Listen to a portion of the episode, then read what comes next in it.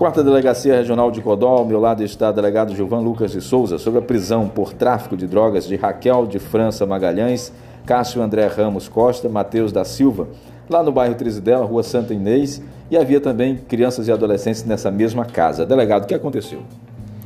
Bem, nós representamos pela busca e apreensão nesta casa, tendo em vista que informações colhidas anteriormente davam conta de que é, esta casa ela existia um comércio intenso de drogas, crack, maconha.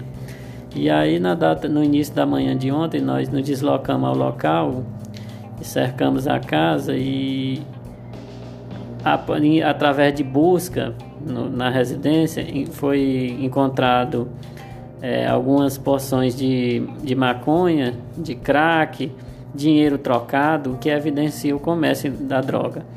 Após isso, todas as pessoas que foram encontradas na casa foram conduzidas à delegacia, sendo que no, no momento lá haviam três maiores de idade que foram autuados por tráfico, associação ao tráfico e corrupção de menores, é, é, três adolescentes e uma criança. É, é aliás, três crianças e um adolescente. A adolescente também foi conduzida à delegacia e ela foi, foi feito um procedimento aqui, é, um, um boque, tendo em vista que ela se encontrava com a, a arma, que foi tentando esconder a arma de fogo que também foi encontrada na casa, a pedido do companheiro dela, que esta arma pertence ao companheiro dela.